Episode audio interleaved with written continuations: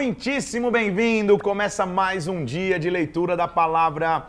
Estamos mergulhados nos evangelhos, no desafio que é aprender os evangelhos e na maravilha que é entender o que Jesus fez quando esteve na terra. Esse é o centro da palavra, na verdade. Os evangelhos nos ensinam princípios de vida que a gente tem que caminhar todos os dias. Vamos orar? Vamos pedir que o Espírito Santo venha sobre nós, que a glória dele fale conosco. Pai, nós nos colocamos aqui nas tuas mãos, nós pedimos que o teu Santo Espírito venha nos presida, nos direcione em o nome do Senhor Jesus Cristo, manifeste sobre nós a tua glória, abre o nosso entendimento para que nós aprendamos de ti nesta hora, Senhor. Vem, fala conosco, em o nome do Senhor Jesus Cristo, em nome de Jesus. Amém e amém. Vamos nessa? Preparado aí para mais uma hora? Claro que o que Jesus fez na terra tem que ser objeto de profunda análise.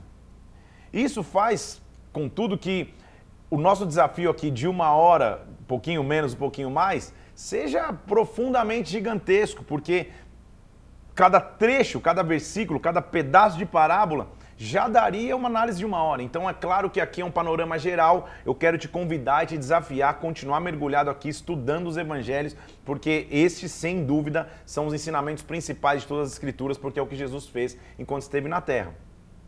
Talvez, inclusive, você se pergunte, mas por que existem evangelhos que contam a mesma história? A gente está lendo de uma, de, de uma vez só, mas é necessário que você entenda que cada evangelho foi escrito para um público numa, numa época da história. O evangelho de Marcos, por exemplo, ele foi ditado todo por, por, por Pedro para João Marcos. Possivelmente ele foi escrito entre 65 e 70 depois de Cristo, ou seja, depois da morte de Pedro, inclusive. O contexto histórico é que Nero havia agora pressionado muito os cristãos depois de um grande incêndio que Roma havia atravessado e a igreja vivia perseguida e, e, e, os cristãos viviam perseguidos. Então, quem está lendo é uma geração de cristãos extremamente perseguidos, vivendo sob muita pressão, que estão lendo o que Jesus Cristo fez quando esteve na terra. Entende que é completamente diferente de Mateus, que escreveu, que escreveu para os judeus agora está escrevendo para os cristãos que estão vivendo sobre essa pressão do Império Romano. Nós já lemos aqui até, até o capítulo 9 e nós vamos ler agora o capítulo 10. Vamos fazer panoramas gerais, porque hoje a gente vai, vai em Marcos, vai entrar em Lucas também. Como eu já te disse, não dá para entrar a fundo em cada capítulo, cada detalhe. Eu vou te dando alguns panoramas da história para te dar um pouquinho mais de, de, de, de conteúdo para você, é, uma isca para você estudar um pouquinho mais. Jesus vai atravessar o Jordão e ele vai falar sobre o divórcio. A gente já tinha falado sobre isso em Mateus 19, ele já tinha falado sobre isso. Agora a gente vai falar de novo em Marcos capítulo 10. Ele muda um pouco a lei de Moisés, porque na lei de Moisés havia carta de repúdio, o homem olhava para a mulher, ou por algum motivo que seja, ele repudiava essa mulher, dando-lhe uma carta de divórcio. Jesus transforma isso. Versículo 4 diz: Moisés permitiu lavar a carta de divórcio e repudiar. Mas Jesus disse: Isso era por causa da dureza do vosso coração. Desde o princípio da criação, este é o padrão, versículo 7. O homem deixa pai e mãe, se unem à sua mulher. Ele está citando Gênesis 2. E vão ser uma só carne. Portanto, o que Deus ajuntou, versículo 9, não separe o homem.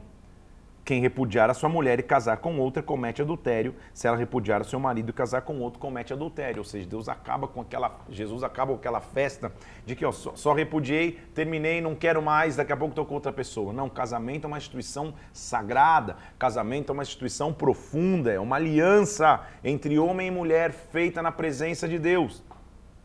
Então lute pelo seu casamento, brigue pela sua família. Estamos numa geração onde tudo é muito descartável daqui a pouco a pessoa fala: Poxa, não quero mais, sem nenhum fundamento, simplesmente não quero. Então, busque sempre lutar, busque sempre restaurar. A continuidade, já que a gente está falando de, de ambientes familiares, Jesus vai mostrar a base de crianças e fazer uma analogia de como a gente tem que receber o reino. São crianças brincando ali, os discípulos repreendem, ele fala: "Não, deixe eles virem a mim, porque assim é o reino dos céus. Você tem que receber como um pequenino." A analogia, entendimento claro é que o pequenino simplesmente confia, o pequenino simplesmente acredita, não importa como esteja a situação, o pequenino confia no pai, é isso que ele está mostrando. Confiemos como uma criança confia no seu pai, independente da circunstância. A sequência desse mesmo capítulo, ele mostra onde tem que estar o nosso coração. A gente já tinha lido isso também. Um jovem rico vem dizendo: Senhor, o que, eu faço para ter a vida eterna? E ele fala: então faz o seguinte, vende tudo que você tem, volta, dá para os pobres e me segue. A questão não era a riqueza que ele tinha, mas era identificar onde estava a raiz do seu coração. E aquele homem volta triste porque ele era dono de muitas propriedades. No sentido de que o que nós temos que ter de principal no nosso coração é o amor que nós temos a Ele. Ele continua falando, inclusive, do perigo de confiar só nas riquezas. Ele faz aquela analogia que é mais fácil entrar no reino do, dos céus, é, é, é, um camelo passar pelo, pelo fio de uma agulha do que um rico entrar no reino dos céus esse camelo no fio de uma agulha, o fio de uma agulha não é aquela agulha de costura, tá, gente? O fio da agulha era, era, é o nome que se dá a um portão muito estreito da cidade. Então ele está falando, é mais fácil um camelo passar por esse portão estreito do que um rico entrar no reino dos céus, mas para Deus nada é impossível. Cuidado para que o teu coração não esteja preso só às riquezas naturais. Então, de novo, não há problema nenhum em ter riquezas naturais, mas o nosso coração não está nisso. Jesus já está se encaminhando para a parte final do seu ministério, depois de a gente ter visto a descrição rápida dos seus milagres. A intenção aqui para Marcos, para o povo que está lendo, debaixo da opressão romana, é mostrar que Jesus tem autoridade, ele é o Filho de Deus. Nós podemos confiar nele. Então ele vai mostrar o que aconteceu quando Jesus está chegando perto de Jerusalém. Ele está chegando perto de Jerusalém e está mostrando o que vai acontecer com ele versículo 33 do capítulo 10. Vamos subir para Jerusalém. Lá o filho do homem vai ser entregue aos principais sacerdotes, vão condená-lo à morte, vão entregá-lo ao gentil, mas depois de três dias ele vai ressuscitar. É interessante observar então que tanto em Mateus como em Marcos agora está mostrando que Jesus sabia e tinha consciência completa de sua missão. Ele sabia o que veio fazer na terra. Então não era para se desesperar ao vê-lo sofrendo na cruz. Ele vai ressuscitar ele, ele, ele vai cumprir a sua missão na terra. Na sequência, Tiago e João vão mostrar, inclusive, é, é, o desejo que eles têm, que não é tão correto, de sentar-se em lugar de honra. Então se aproximaram dele, Tiago e João, e disseram: Mestre, nos concede que nós vamos te pedir. E Jesus fala: O que vocês querem que eu faça? Ah, nós queremos cada um sentar um à tua direita, outro à tua esquerda. Há outro trecho, inclusive, de outro evangelho que mostra que esse pedido não foi nem feito pelo, por Tiago e João, foi feito pelas, pela mãe deles. Que, que piora ainda a questão. Ele fala: Cara, vocês não sabem o que vocês estão pedindo, vocês não podem beber do batismo que eu bebo. Não é assim. Ele ensina um dos principais princípios para aquele que vive no reino. Versículo 43. Quem quiser ser grande entre vós, seja aquele que sirva. Quem quiser ser o primeiro, seja aquele que serve a todos. Porque eu não vim para ser servido, mas para servir e dar a vida em resgate por muitos. Este princípio que ele está ensinando é muito profundo, porque ele mostra, lembra que ele está mostrando que Jesus é o Filho de Deus que tem toda a autoridade. Então, o Filho de Deus que tem toda a autoridade no mundo está dizendo: olha, eu vim para servir em primeiro lugar. Esse tem que ser o nosso coração, gente. Esse tem que ser o teu coração. Talvez eu esteja falando para líderes aqui para pessoas que servem, para pastores, para integrantes de ministério. Tenha um coração de servo, tenha um coração de serviço, sirva, porque esta é a essência daquele que caminha com Cristo no coração. Esta foi a base do seu ministério. Ele continua e vai mostrando como ele cura um cego na entrada de Jericó. Versículo 46: Foram para Jericó. Quando saía de Jericó, juntamente com seus discípulos, uma multidão, um cego chamado Bartimeu falou: Filho de Davi, tem compaixão de mim. O cego conhecia então a promessa de Isaías 11, que diz que do, da raiz de Jessé brotaria um renovo, brotaria um rebento, o filho de Davi. Muitos o repreendiam, mas ele gritava cada vez mais alto: Filho de Davi, tem misericórdia de mim. Ele o chama e cura esse cego, e dizendo: Vai, a tua fé te salvou. Imediatamente que é a palavra que se usa muito aqui no Evangelho de Marcos, imediatamente, de forma imediata, ele é curado e Jesus continuava estrada fora. Como eu disse que esse é um menor evangelho bastante dinâmico, o que, que a gente vai continuar vendo aqui? Como Jesus vai entrar de forma triunfal em Jerusalém. Você já lembra comigo que Jesus não podia se autoproclamar o Messias. Só que havia uma promessa bíblica que um dia o Salvador viria montado em um jumento. Zacarias estava falando disso. E quando eles estão chegando em Jerusalém, Jesus fala para dois de seus discípulos, versículo 2: Vão para a aldeia, vocês vão achar um jumentinho que ninguém montou, diz que o Senhor precisa dele. Eles encontram e Jesus vem entrando em Jerusalém montado em um jumento. Quando isso acontece, versículo 8, muitos estendiam suas vestes e ramos, dizendo: Hosana, bendito o que vem em o nome do Senhor.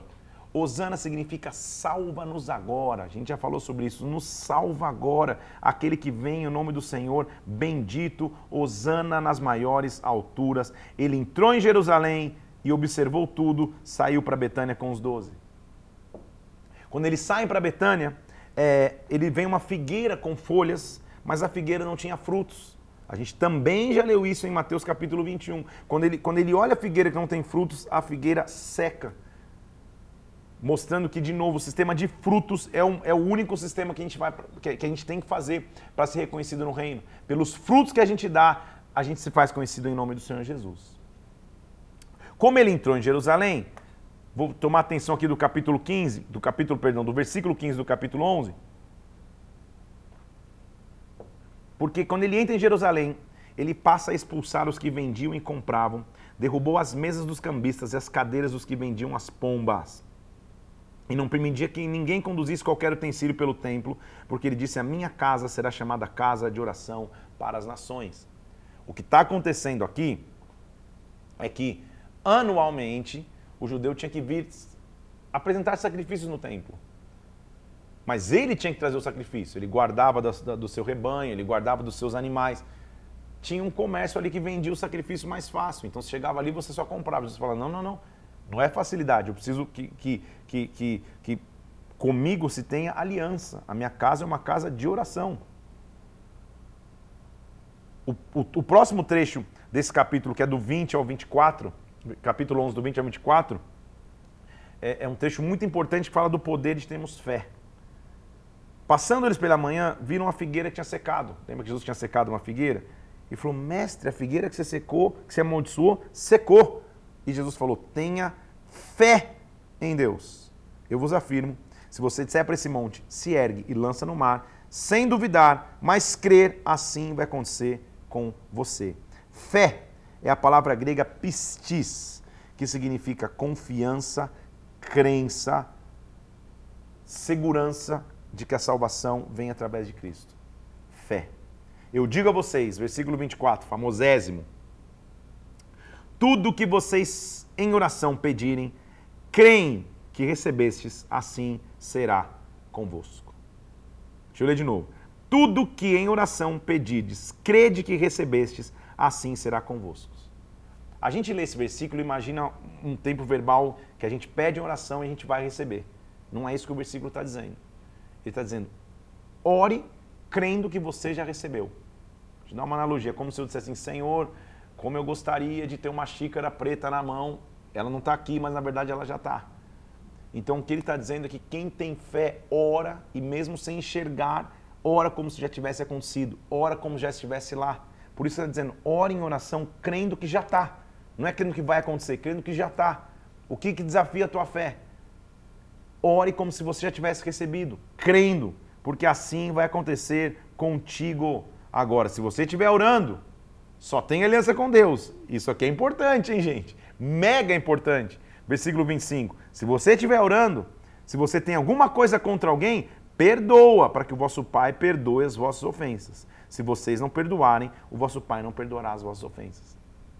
Ele está associando claramente o fato das nossas orações serem escutadas e a gente receber o que pede com um coração que é perdoador, com um coração que não tem amargura com ninguém. Duro, hein? Duro, hein? Presta atenção no que Jesus está dizendo. Tem um coração livre, não tem amargura com ninguém. Você tem um coração que perdoa tudo, tudo que aconteceu com a tua vida para que você ore e você receba. É uma associação direta, então trabalhemos neste perdão. Na sequência, ele vai mostrar ah, no capítulo 12 uma parábola de lavradores maus. A gente já viu essa parábola. Um homem plantou uma vinha, preparou a vinha e se ausentou do país deixou com seus servos a, a, a vinha, e quando ele voltou para receber os frutos da vinha, versículo 3, agarraram, espancaram e despacharam vazio um dos servos. Então o dono da, do, do, do, terreno foi lá, viajou, deixou um pessoal trabalhando no terreno, falou para o servo, ó, vai lá pegar os frutos. Quando, quando esse primeiro servo chegou, espancaram e despacharam. Mandou outro, e a este mataram. E finalmente falou: não, vou mandar meu filho. Agora vão respeitar. E disseram: Não, esse é o herdeiro, versículo 7. Vamos matar para que a herança seja nossa. Mataram e atiraram para fora da vinha. O que fará o dono da vinha? Exterminará os lavradores e passará a vinha a outros. Ele está mostrando que ele, como filho, estava vindo, estava sendo rejeitado. E ele vai usar o versículo é, 10, porque assim diz a Escritura: a pedra que os construtores rejeitaram se tornou a pedra angular. Ele está citando o, o, o versículo de Salmo, capítulo 118. Eu era a pedra principal, fui rejeitado, eh, perdão, era, era, era a pedra rejeitada que me tornei a pedra principal. São tantos princípios que a gente vai aprendendo aqui. O povo procurava aprendê-lo, mas não conseguia. Na sequência, ele é perguntado por fariseus se eles deveriam ou, não, ou, ou, ou deveria pagar o imposto. Ele manda pegar a moeda e diz assim: não tem a, a, a figura de César aí? Então dá a César o que é de César e dá a Deus o que é de Deus. Assim ele diz no versículo 17: Esteja honrado diante da sociedade para que você esteja honrado diante de Deus. Os saduceus sempre perguntavam sobre ressurreição e ele vai ser questionado no, a partir do versículo 18 até o versículo 27 sobre o que é ressurreição como que a ressurreição deveria acontecer, a ressurreição de mortos deveria acontecer. Você vê Jesus sempre sendo questionado no, no, no seu conhecimento, para dizer se ele, era se ele tinha conhecimento ou não. O que eu quero chamar a atenção aqui do capítulo 12 é ele mostrando qual era agora o grande mandamento. Qual é a base do ministério de Cristo? Qual que é o grande mandamento que ele carrega? Perguntaram para ele qual que é o principal dos mandamentos. E ele falou: escutem. O principal mandamento é, versículo 30, Amarás ao Senhor teu Deus de todo o coração, toda a tua alma e todo o entendimento e toda a tua força. Então, primeiro mandamento, amor. Ame ao Senhor teu Deus com tudo que você tem. E se você ama a Deus, mandamento 2, ama ao teu próximo como a ti mesmo. Não há outro mandamento maior do que esse. Os fariseus estão perguntando porque eles estão baseados na, na, na figura dos mandamentos mosaicos, derramados para Moisés lá no Monte Sinai. E ele está mudando, não desprezando, mas mudando. Olha, tem mandamentos maiores que esse. E o principal mandamento é o amor. Ama a Deus e ama ao teu próximo. Muito bem, mestre, disse, o escriba. E com verdade disse que ele é o único e não há outros não ele. E que amar a Deus de todo o coração, e todo e toda a força, e amar ao próximo excede todos os holocaustos e sacrifícios. Então Jesus respondeu e disse: Não, você não está longe do reino de Deus. E ninguém mais ousava interrogá-lo um escriba fala, realmente entendi. Mais do que sacrifício, a base é o amor. Ama a Deus. Se você ama a Deus, você ama ao seu próximo. Que esse ensinamento de Jesus Cristo seja presente conosco todos os dias. Que a base de nossas vidas seja entender o que é o verdadeiro amor. Ele continua ensinando e diz assim: como que os escribas de. Eh, versículo 35. Jesus, ensinando no templo, perguntou: Como dizem os escribas que o Cristo é filho de Davi?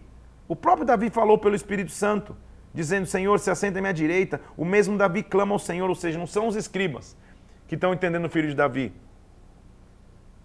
O próprio Davi já tinha tido essa visão de que na linhagem dele viria o Salvador, está falando dele mesmo. Então ele censura os escribas, dizendo: guardai-vos dos escribas. Sabe por quê? Os escribas, versículo 38, eles andam, eles andam com vestes talares, com saudações nas praças, eles amam as primeiras cadeiras, cadeiras dos banquetes, mas devoram as casas da viúva, fazem longas orações, mas sofrerão juízo severo. Cuidado somente com a aparência, isso que ele está mostrando. No contraponto, ele mostra ah, um trecho que, que é bem conhecido, principalmente se, se fala para crianças, tal, tal, tal, que é uma pobre viúva que na hora da coleta ele vê grandes pessoas trazendo grandes quantias de dinheiro e uma viúva pobre, versículo 42, vem trazendo um quadrante, um, um, quase que centavos. Ela deposita mais do que todos. Por quê? Porque da, da, da sua pressão, daquilo que ela tinha, ela deu tudo para o sustento. Deu tudo o que possuía, versículo 44. De tudo que ela tinha, ela deu. A expressão grega disso que ela fez foi no seu limite, no quase quebrar, no quase rachar. De novo, ele não está falando de quantia de oferta, ele está falando de princípio da oferta. Ele está dizendo, não adianta você trazer muito se o teu coração não está ali. A oferta está baseada em entregar o tudo, o teu melhor. Perceba que ele está na mesma linha de falar de amor. Ele fala de amar a Deus e amar o próximo. Ele censura os escribas que dizem: Ah, vocês estão dizendo que, que, que vocês tiveram a revelação do filho de Davi. O próprio Davi já falava. Vocês vivem cheio de pompa, mas na verdade estão defraudando os direitos das viúvas. Mas deixa eu mostrar a essência. A verdadeira viúva é aquela que do seu pouco, do seu limite, entregou tudo. Esta é a raiz do amor. Quem o ama entrega tudo. Já dizia a famosa música antiga: Tudo entregarei, eu vou entregar tudo a ti, Senhor. Quando você entrega tudo a Deus, Ele pode entregar tudo a você. Jesus estava ensinando isso. E aí, a partir do capítulo 13, ele vai fazer rapidamente é, a equivalência que nós já lemos em Mateus 24, que, que são o sermão dos princípios das dores. Lembra que ele amaldiçoa o templo, dizendo que não vai ficar pedra sobre pedra. Vai dizer que muitos virão no seu nome enganarão a muitos vão, vão ter terremotos, vão ter guerra entre as nações, tudo isso vai acontecer, eles vão ser odiados, vai vir a grande tribulação, muitos vão dizer, eis aqui o Cristo, que está aqui, que está lá. Então, versículo 26 do capítulo 13, o Filho do Homem vai vir com grande poder e grande glória. Ele só repete, porque para nós é uma repetição, para aquela geração são públicos e gerações completamente diferentes ouvindo. Ele vai falar de novo da figueira, lembra do, do, do que, eu, que eu te falei da figueira que floresceu? versículo 28 do capítulo 13, quando a figueira florescer, você vai entender que está próximo o verão, mas aquele dia não dá para saber. Mesma sequência de fatos. E isso para mim não é, é, é, não é repetição, gente. Isso é importantíssimo, porque são autores diferentes, em gerações diferentes, contando a mesma história. Veja se isso tá, traz veracidade ou não. Isso só mostra o quanto ele é perfeito. Se você tem uma, uma pessoa que vive na tua geração e cada um conta uma história, vai sair pontos diferentes. Imagina agora, gerações diferentes, pessoas específicas contando a mesma história.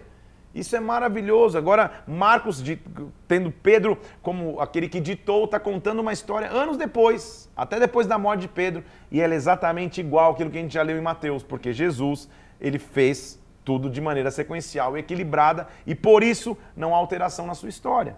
Ele vai mostrando então que no capítulo 14, houve um plano para tirar a vida de Jesus, próximo da Páscoa. Nesse plano e, e, e nesse caminho para tirar a vida de Jesus, a gente vai ler de novo o mesmo trecho daquela mulher que chega, quebrando-se aos pés dele, quebra o vaso de perfumes. Os discípulos até perguntam por quê, e ele fala: por que vocês estão molestando a ela? Ela está me preparando para a sepultura, já, já falamos aqui sobre isso.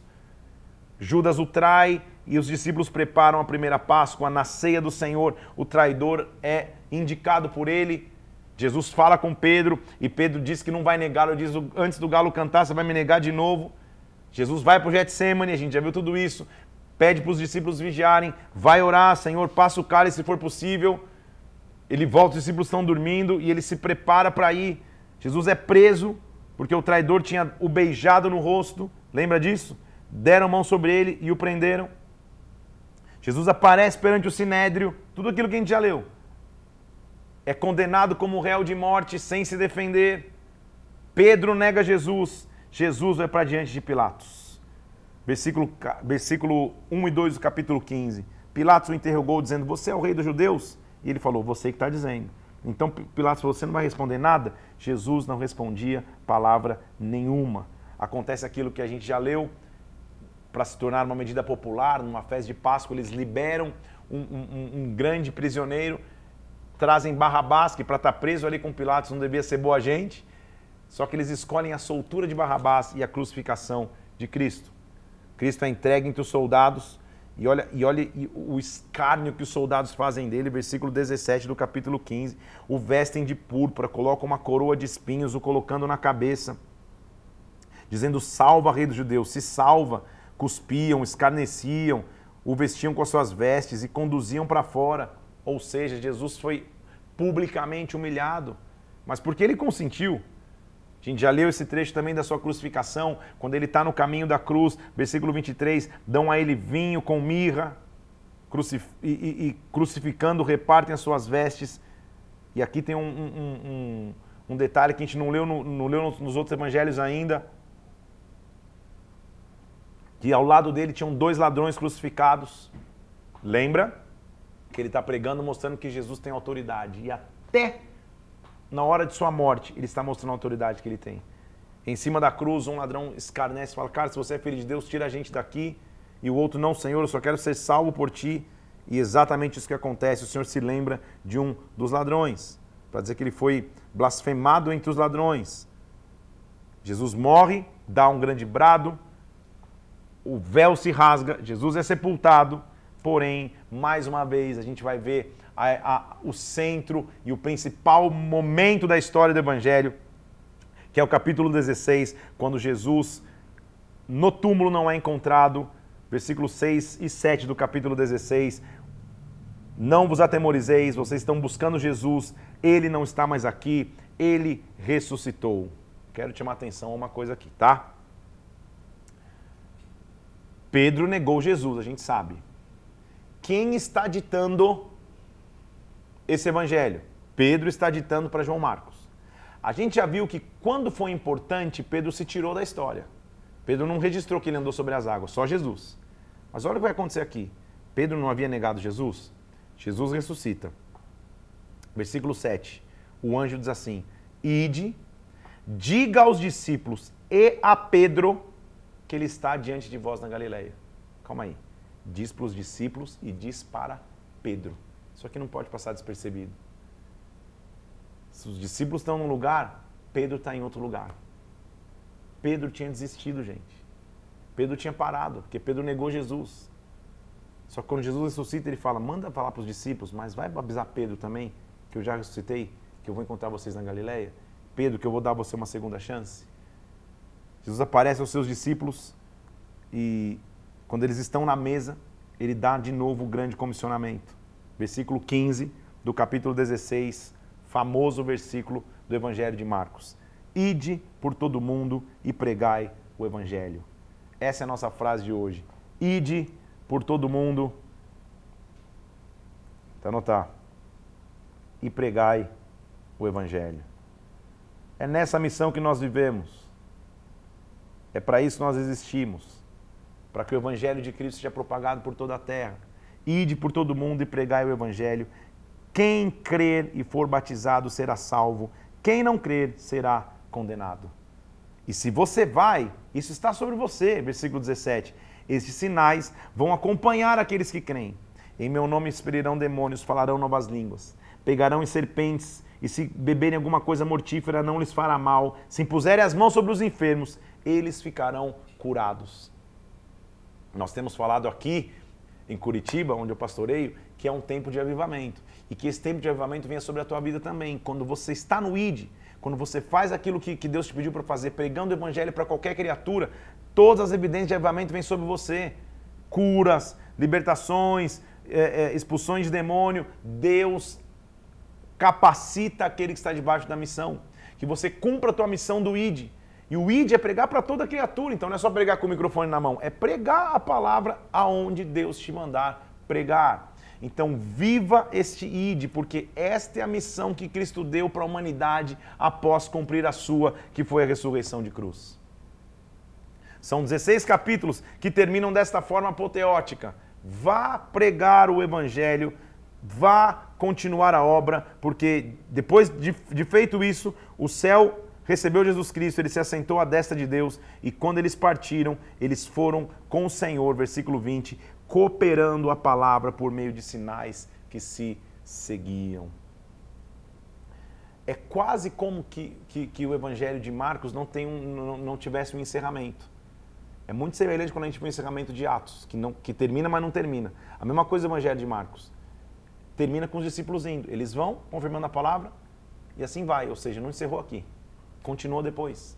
O evangelho de Marcos mostra a continuidade. O Filho de Deus veio para que o Evangelho fosse pregado para toda criatura. E quando você se levanta para cumprir essa missão, a obra não tem fim. A obra tem fim quando a gente estiver na eternidade. É isso que o Evangelho de Marcos está mostrando. Então nós já fechamos em tempo recorde, em tempo Guinness Book, dois evangelhos. No primeiro, Mateus dizendo ele é o rei dos judeus, ele cumpre as profecias. Então você vê genealogia, você vê ah, porque o profeta disse isso, porque o profeta disse aquilo, com bastante detalhe. No segundo, Pedro ditando para João Marcos para fortalecer os cristãos depois da perseguição de Nero em Roma, dizendo: olha, ele é o filho de Deus. Ele tem autoridade. Independente da, da, da pressão que nós estejamos vivendo, vamos pregar o Evangelho para toda criatura e o, e, e, e, o, e o Evangelho não se fechou. Ele tem continuidade, ele continua com você, ele continua com você. Então é a instrução para que eles prossigam firmes. Prosseguindo nos Evangelhos aqui, nós vamos adentrar inclusive em Lucas hoje. E o que é o Evangelho de Lucas? Lucas é o mesmo autor de Atos dos Apóstolos. Quem era Lucas? Ambos os livros foram dedicados a um tal de Teófilo. Quem seria esse Teófilo? Possivelmente alguém ligado ao exército romano. Ele está escrevendo para mostrar a universalidade da mensagem cristã. Meu Deus, falei até em português agora. O que é a universalidade da mensagem cristã? O evangelho é para todos, para o judeu e para o gentio. Você consegue entender comigo aqui? Mateus, especificamente para o judeu, ele é o rei dos judeus. Marcos, para a comunidade de cristãos judeus resistindo à pressão de Roma. Lucas, para todo aquele que quiser ouvir, tanto judeu como gentil. O evangelho, então, de Lucas é um relato ordenado, em ordem, de tudo que Jesus começou a fazer e ensinar. Ele sim é direcionado para um indivíduo, esse tal de Teófilo, talvez um alto funcionário da, da, da, ligado ao Império Romano, mas na verdade ele dá para todo cristão a garantia de que todo aquele que abrir o coração pode ouvir as boas novas. Lucas, então, vai omitir muito do caráter judaico do Evangelho. É um, é um sermão mais aberto aos gentios. Por exemplo, em Lucas, não tem o Sermão do Monte, que foi o que ele ensinou especificamente para a comunidade judaica. São muitas características da universalidade do Evangelho. Por exemplo, o versículo central que, que, que resume isso é: Jesus Cristo veio para buscar e salvar o perdido. Lucas capítulo 19, versículo 10 diz isso. Lucas veio para buscar e salvar o perdido, seja ele quem for. Não sei se você está entendendo a maravilha disso.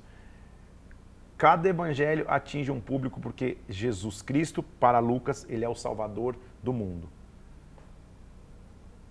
Em Mateus, eu, eu fico lembrando só para você não se perder. Em Mateus, Jesus é o Rei dos Judeus.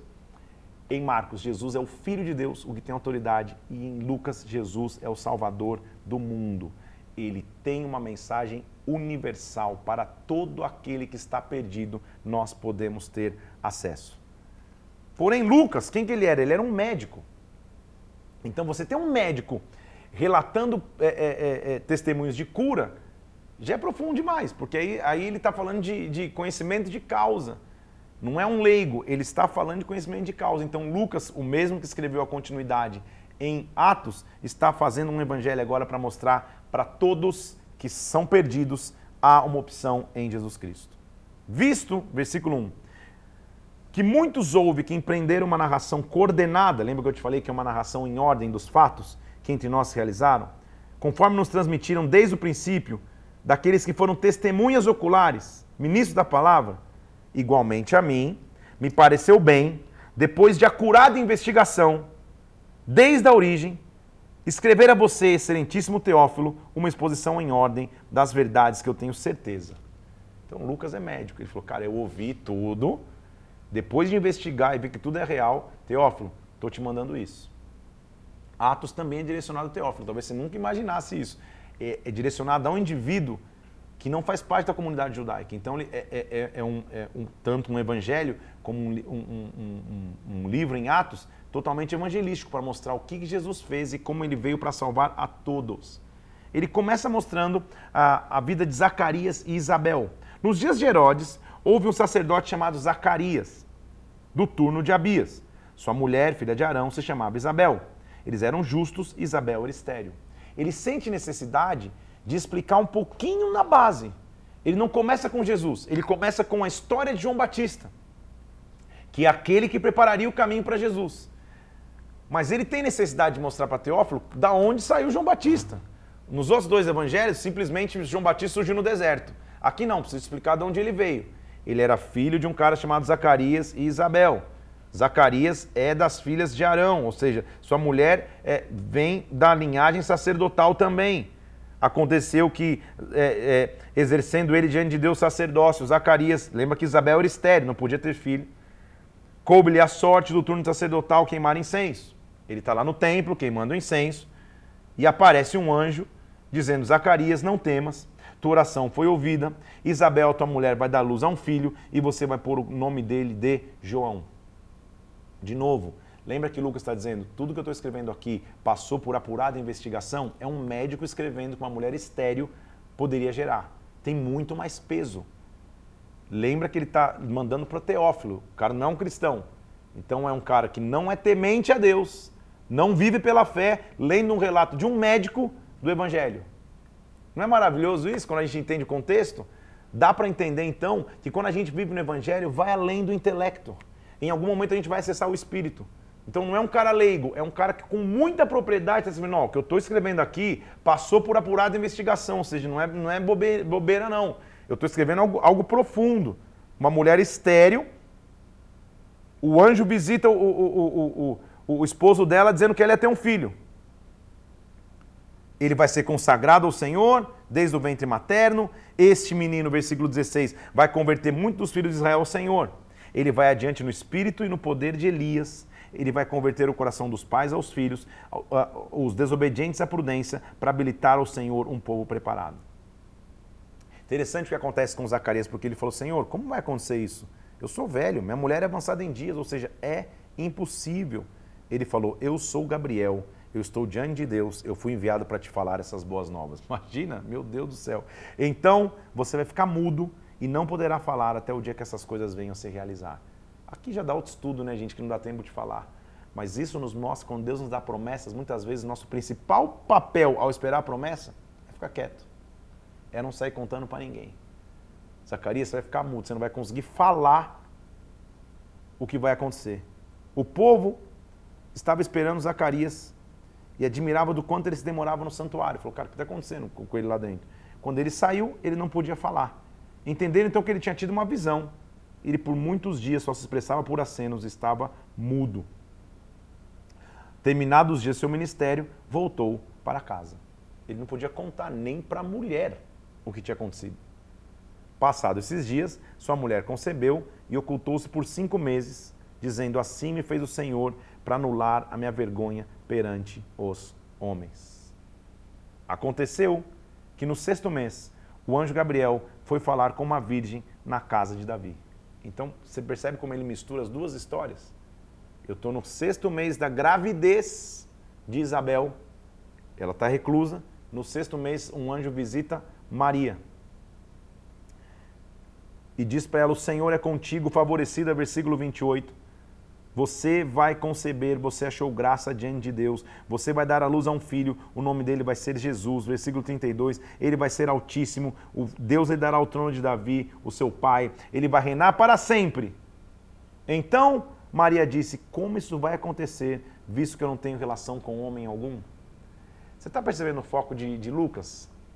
ele está mostrando para Teófilo o tamanho da, da, sobrenaturalidade que é confiar em Deus. Primeiro, ele está falando uma mulher estéril engravidou. Não me, não me pergunte como.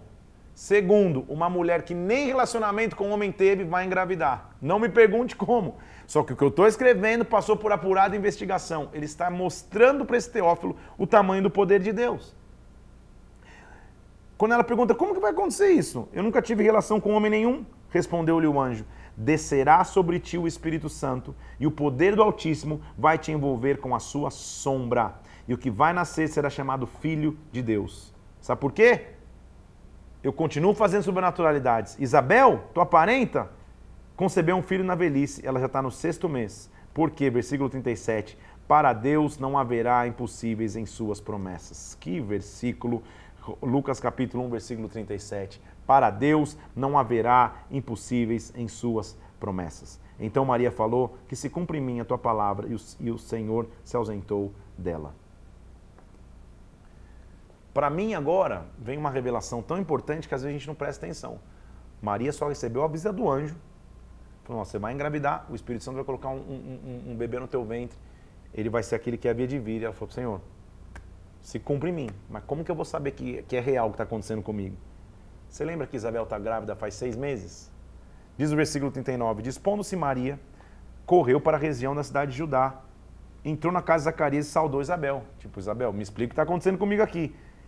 Quando Isabel ouviu a saudação de Maria, a criança do ventre dela, está seis meses grávida, treme no ventre, e ela falou: Bendita é você, bendito o fruto do teu ventre, da onde me vem o privilégio que a mãe do meu Senhor venha me visitar.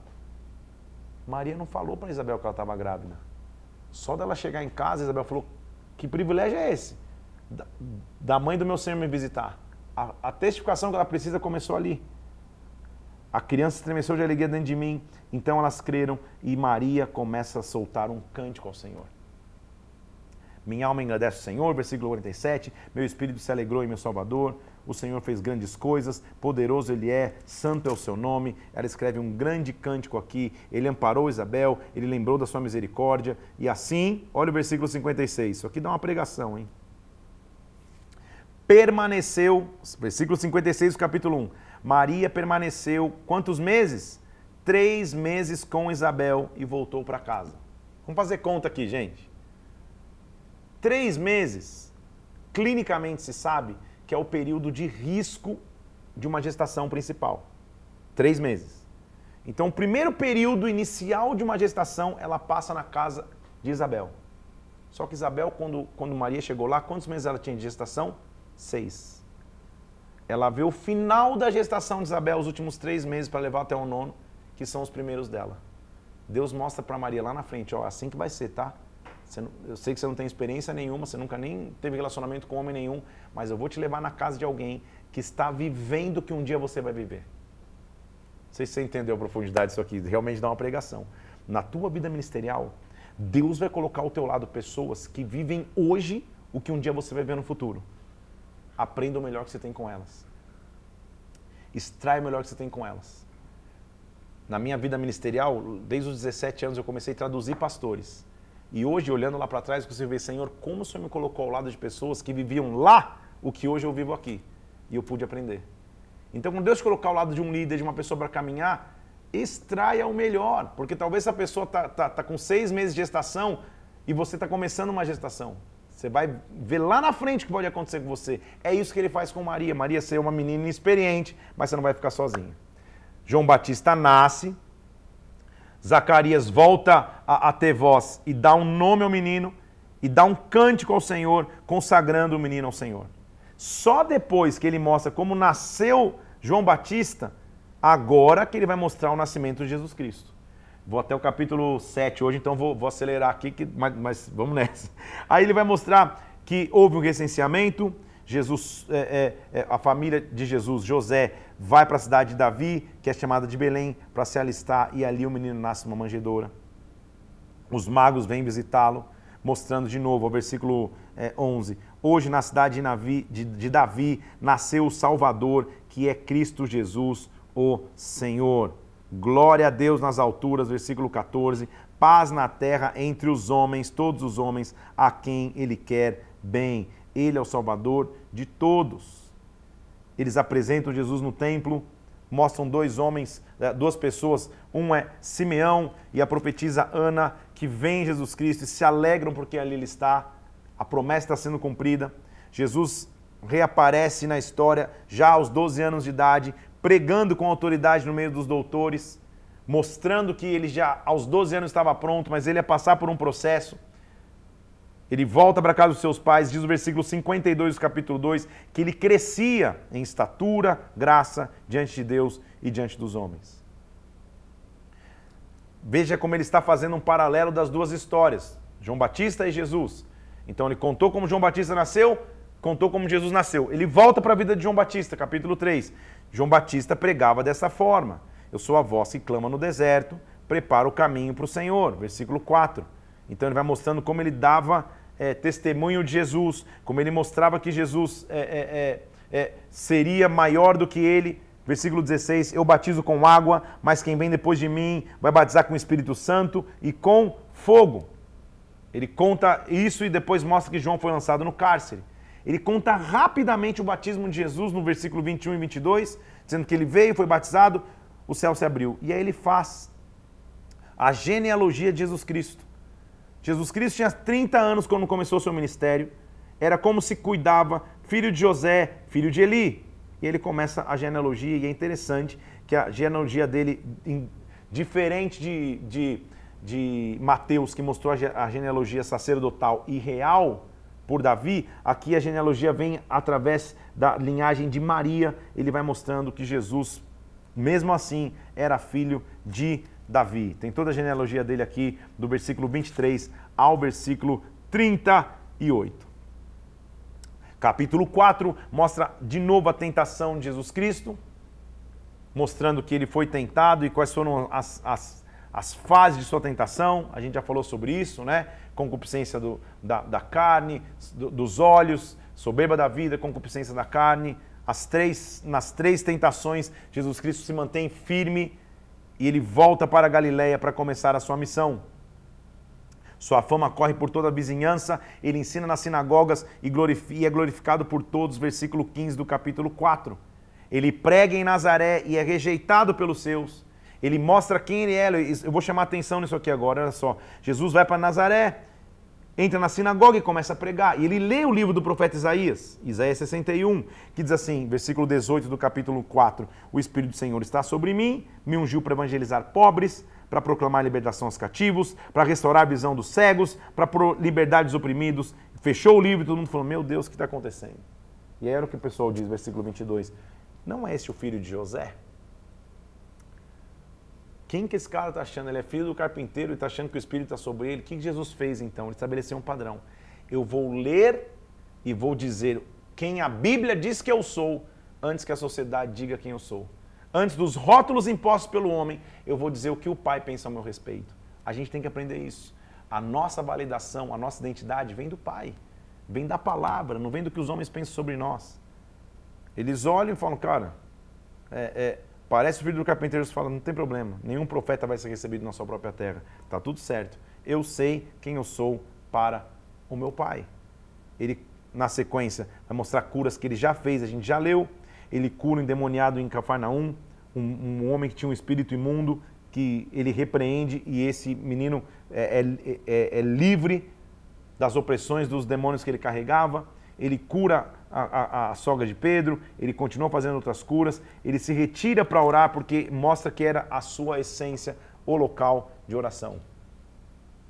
Continua capítulo 5, 6, e nosso último hoje, se eu não me engano, é 7, mostrando o poder de suas curas e de suas ministrações pessoais. Ele começa mostrando como foi a sua chamada. Aconteceu que a multidão apertava, capítulo 5, versículo 1, ele vê um barco, os discípulos lavando a rede, ele escolhe os seus discípulos, dizendo que os discípulos, mesmo sem ter pescado nada, ele prega, prega, prega e diz: lancem a rede de novo. Os discípulos falam: a gente já pescou, mas a gente vai lançar a rede sobre a tua palavra. Eles lançam a rede, tem uma grande pesca e Jesus fala: a partir de agora vocês vão ser pescadores de homens. A base do chamamento de Jesus para os seus discípulos foi o milagre, foi o poder, porque assim eles andariam ele cura um leproso que diz que se poderia ser curado, Jesus diz: Eu posso, eu te curo. Ele cura um paralítico em Cafarnaum. Ele come com pecadores. A gente já leu todos esses trechos aqui. Ele fala sobre o jejum, que agora é o tempo novo, não precisa se jejuar quando ele está ali. Ele mostra ser o Senhor do sábado. No sábado, curando um homem com a mão ressecada, escolhendo seus discípulos, continuando curando muitos enfermos. E aí, olha o resumo do resumo que ele vai fazer do Sermão do Monte. Partir do versículo 20 do capítulo 6, ele lê só as bem-aventuranças bem rápido, do 20 ao 23, os ais, ou seja, os, as, as penas, do 24 ao 26. Mostra de novo a importância do amor ao próximo, que é a base do seu ministério, mostrando como que a gente não tem que ser precipitado em julgar. Tudo é, é o resumo do, do, do que ele ensinou no monte. Versículo 37 do capítulo 6: Não julga para não ser julgado, não condena para não ser condenado, dá na verdade boa medida, recalcada, sacudida e transbordante, generosamente dê, não julgue ninguém, para que, que você não seja medido da forma que você for medido. Ele mostra a essência do seu discurso mais uma vez, que é o versículo 43 a 45, mostrando que árvore boa dá fruto bom, árvore mal dá fruto mal, então o homem vai ser conhecido pelo seu fruto. E o importante é o versículo 45 aqui: o homem bom do seu tesouro do coração tira o bom, o homem mau tira o mal do coração, porque a boca fala do que está cheio o coração. A boca fala do que está cheio o coração. Ele mostra que quem ouve as suas palavras e não pratica é semelhante a um homem que construiu uma casa, mas veio um rio e logo a derrubou. Quem escuta a palavra de Deus e a pratica é quem construiu a casa sobre um alicerce. Vemos muitas curas e muitos testemunhos de, novo acontecendo no capítulo 7. Primeiro é um servo centurião. Centurião é alguém que nem judeu é, centurião é, é um chefe de seção de, de exército romano que chega para ele pedindo para que ele curasse um servo que estava em casa.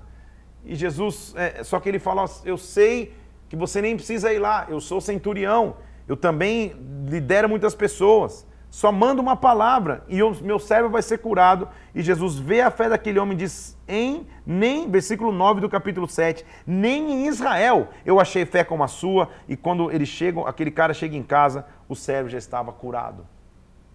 É interessante observar, eu preciso fazer essa observação aqui, de que muitas, muitos exemplos de fé que Jesus encontrou foi fora da comunidade judaica. Aqui ele está mostrando que um centurião falou: Eu sei quem você é, eu sou um homem de autoridade, eu dou ordem, as coisas acontecem, só dá ordem. E ele dá ordem, isso acontece. Há, uma, há, há um, um trecho bastante legal e interessante, que é quando Jesus está entrando numa cidade. Versículo 12 ele tá, do capítulo 7, ele está entrando na porta de uma cidade e ele cruza com um cortejo que saía com uma viúva levando o seu filho único. Então a mulher já era viúva e agora tinha perdido seu filho único. Jesus dá de encontro com, com um cortejo fúnebre. Jesus está entrando na cidade, a mulher está saindo da cidade, porque os, as pessoas eram enterradas fora dos muros da cidade. Quando ele cruza ali, os dois se cruzam. É como se os opostos tivessem atraído. Jesus, o dono da vida, olha para aquela mãe, ele toca no esquife. Ninguém podia tocar em, em, em, nada morto, mas Jesus toca no esquife e profetiza a vida. E diz a Bíblia que o, o, o versículo. Vamos, vamos ler o versículo 11. Quero chamar a atenção para essa história que está tá exclusiva aqui. Ó. Jesus se dirigiu a uma cidade chamada Naim, com seus discípulos em numerosa multidão. Versículo 12: Se aproximou uma viúva, cujo enterro do filho único saía da cidade e a multidão ia com ela. Jesus olha para a mulher e diz: Não chores. Como se olha para uma mãe que perdeu o único filho, que já é viúva, e fala: Não chora. Ele toca no esquife e diz: Jovem, eu te mando, levanta-te. Sentou-se aquele que estava morto e passou a falar, e Jesus restituiu a sua mãe.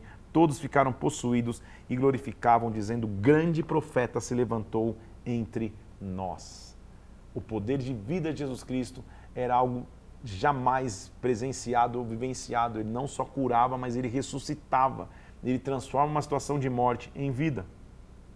João envia mensageiros a Jesus, a gente já tinha visto esse relato, falando, cara, lembra que João está preso no cárcere, ele fala, você é aquele que havia de vir? Jesus não fala nem que sim, nem que não, ele só diz no versículo 22, ide, fala para João, os cegos vêm, os coxos andam, os leprosos são purificados, os surdos ouvem, os mortos são ressuscitados, aos pobres é anunciado o Evangelho. O próprio Jesus dá testemunho de João, dizendo: Olha, João é grande, o menor no reino de Deus é maior do que ele, mas ele é grande, ele foi chamado para isso. Nossa leitura de hoje termina no capítulo 7, com aquele trecho, mais uma vez, de uma pecadora que lava e, e, e unge os pés de Jesus. Versículo 36: Convidou um dos fariseus para que fosse jantar com ele. Jesus entrando na casa do fariseu, tomou lugar à mesa. Uma mulher da cidade, pecadora, sabendo que ele estava à mesa na casa do fariseu, levou um vaso de alabastro com um guento. Chegou por detrás dele, aos seus pés chorando, regava com lágrimas, enxugava com os próprios cabelos e beijava-lhe os pés e ungia com um guento. O fariseu, quando viu isso, falou: Cara, se esse cara fosse realmente profeta, ele saberia que pecador é essa que está aos pés dele.